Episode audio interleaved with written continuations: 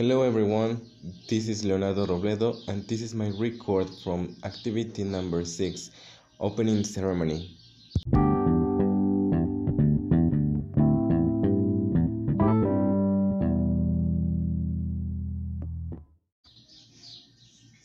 Well, English really can help us to have a better job. I think that English is going to help me further because it's a very important skill that we need to take seriously. Nowadays, the global communication is a reality. We can get in contact with people from the other side of the globe with just a click.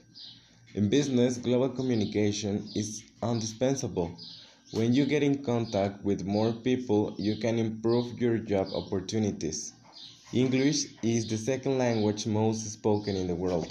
Its grammar is easy, you can learn it with songs and movies, and as I already said, it's a very helpful tool for our lives.